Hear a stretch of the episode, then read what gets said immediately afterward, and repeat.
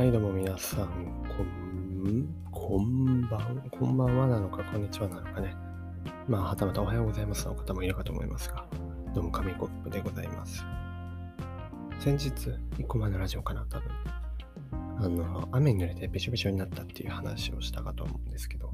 まそれに関連して、そう思いついた話があって、あの、天気予報見ますか？天気予報。天気予報ね、もうテレビで一日中やってるイメージがありますけど、どれくらい、ね、信用してるのかっていうのは気になるところではありますよね。自分は天気予報はですね、全然見なくなりましたね。全然見なくなったというか、見る必要がないというか、ま、移動するときとかどこか出かけるときはね、まあ、ある程度天気見て、明日晴れるのかとかはしますけど、普段生活してると、もう全然外に出ることがないので、ああ、雨でも晴れでも、どっちでもいいよ、みたいなね、そういうところが正直あるんですが、まあ、そんな天気予報をね、自分が一番聞くのはいつですかね。ま午後、午後夕方時に授業がなかったりして部屋の中にいるとですね、こうスマホをまあいじってたりするんですけど、テレビもあるので、まあ BGM 的にね、なんとなく情報番組とかテレビをつけてたりするんですよ。で、まあ、結構ね、あの、イオンちゃんが多くて、でニュース、その時間帯のニュースとかだと、エブリーとかね、やってますよね。あの別にあの、これ、はい、企業案件とかじゃないんでね、全然、全然気にしないでもらっていいですか。普通に、のエブリーとかがやってて、で、天気予報、天気予報があるんですよね。そこでまあ有名なのがあの木原さんとそらジローの天気予報ですよね。もし違ってたらね、すごい失礼なんですけど、まあ、そんな天気予報があって、でも自分もそれがエブリーでやってるっていうのは知らなかった。知らない、どっちかというと、その木原さんそらジローっていう呼びかけ声の方が先行してて、まあ、どの番組か意識してなかったんですけど、ここ最近になってね、聞くようになったので、聞くとかまあ見るようになったので、あ、ここで、ここでやってるんだっていうの分かったんですけど、まあ、ある日ですよね。ある日、まあ、いつものようにテレビをこうつけてて、でもスマホいじってたら、まあ、聞こえてくるわけですよ。で、まあ、その時何て言ったかというと、木原さんって言うじゃないですか。その後に、ポツリンって言うんですよね。え、ポツリンポツリンって何ですかって思って、もう思わず、まあ、テレビと反対方向にね、向いてたんですけど、もう体を寝返り打ってね、瞬時に寝返り打ってテレビを見たんですよ。そしたら、あの自分の持ってるソラジロじゃなくて、まあ、ポツリンだったんですけど、なんかピンク色のね、鳥みたいなのが出てきてて、え、何これ？って思ったんですよね。で、まあ、それ気になって、気になって多分2、3回あったんですよ、そのポツリンの下りが。2、3回あったので、最初はもう、まあ別にそんなね、そんな気にならなかったんですけど、え、こんなのいんのかなってだんだん気になってきて、で、調べたんですよね。そしたらもう、結構前からいるキャラらしくて、まあ、今更ながらに、その、ポツリンという存在に気づいたと、ほんと最近の話なので、ポツリン自体多分もう10年前くらいからいるんじゃないですか。もう10年越しの、あのー再会というか出会いというか、ポツリンっていうあの、ね、ピンク色の鳥が、鳥なのかわかんないですけど、ピンク色のね、ものが、あ、あるんだっていうのを知りましたね。もう最近もっと衝撃だったのが、もうポツリンだけでも結構、あのね、ウェイトが大きかったのに、なんか、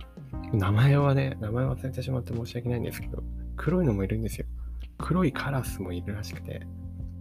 え、何これって、もうダブルパンチですよね、本当に。フックからアッパーみたいな。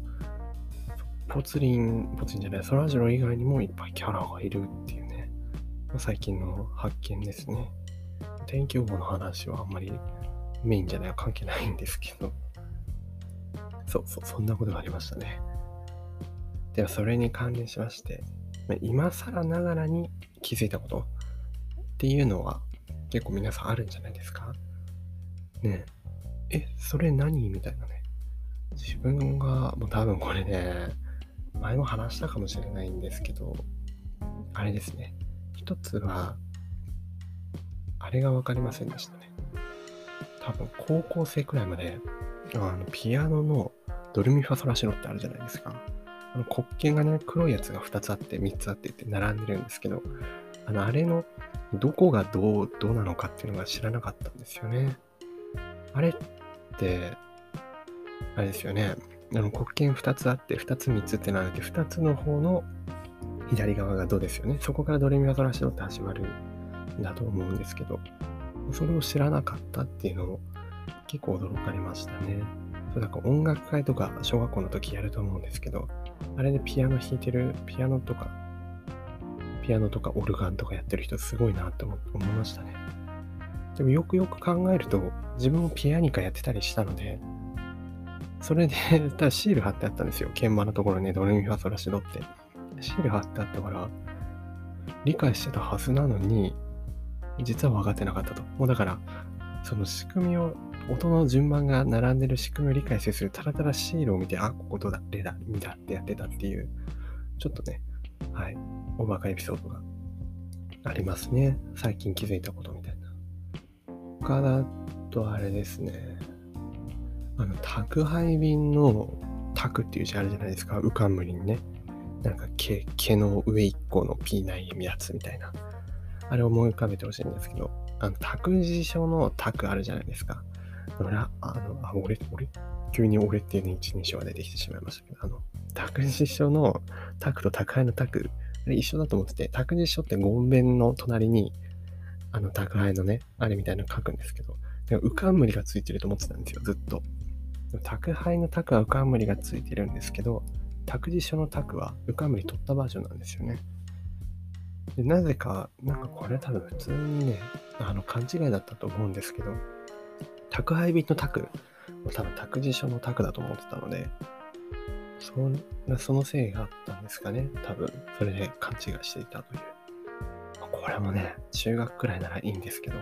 高校生くらいの時に気づいた話なので、結構深刻だったりしますね。そんな感じで、あるんですよね。未だに知らないこととか。あ、そうそう、あの、ウォータークーラーとかも知らなかったんでね。ウォーターサーバー知ったんですけど、ウォータークーラーなんてのもあんだと思って。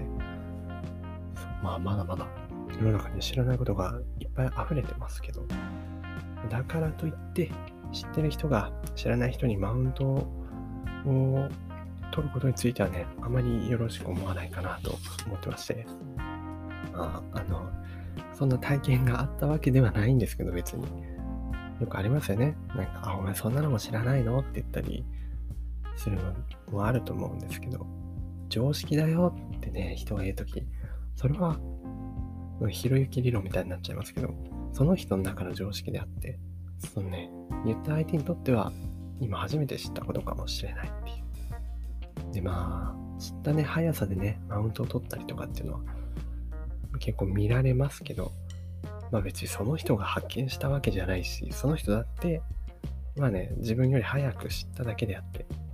そんな、それだからってその知識を振りかざしてね、偉そうにするのはどうなのかなと思いましたけどね。初めはみんな赤ちゃんなんでね。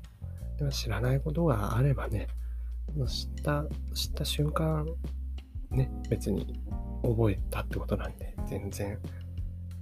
知らないこといっぱいあっても気にすることじゃないと思いましたね。はい。なのでね、全然、全然気にしない、気にしないでいいと思います。なんだこれ。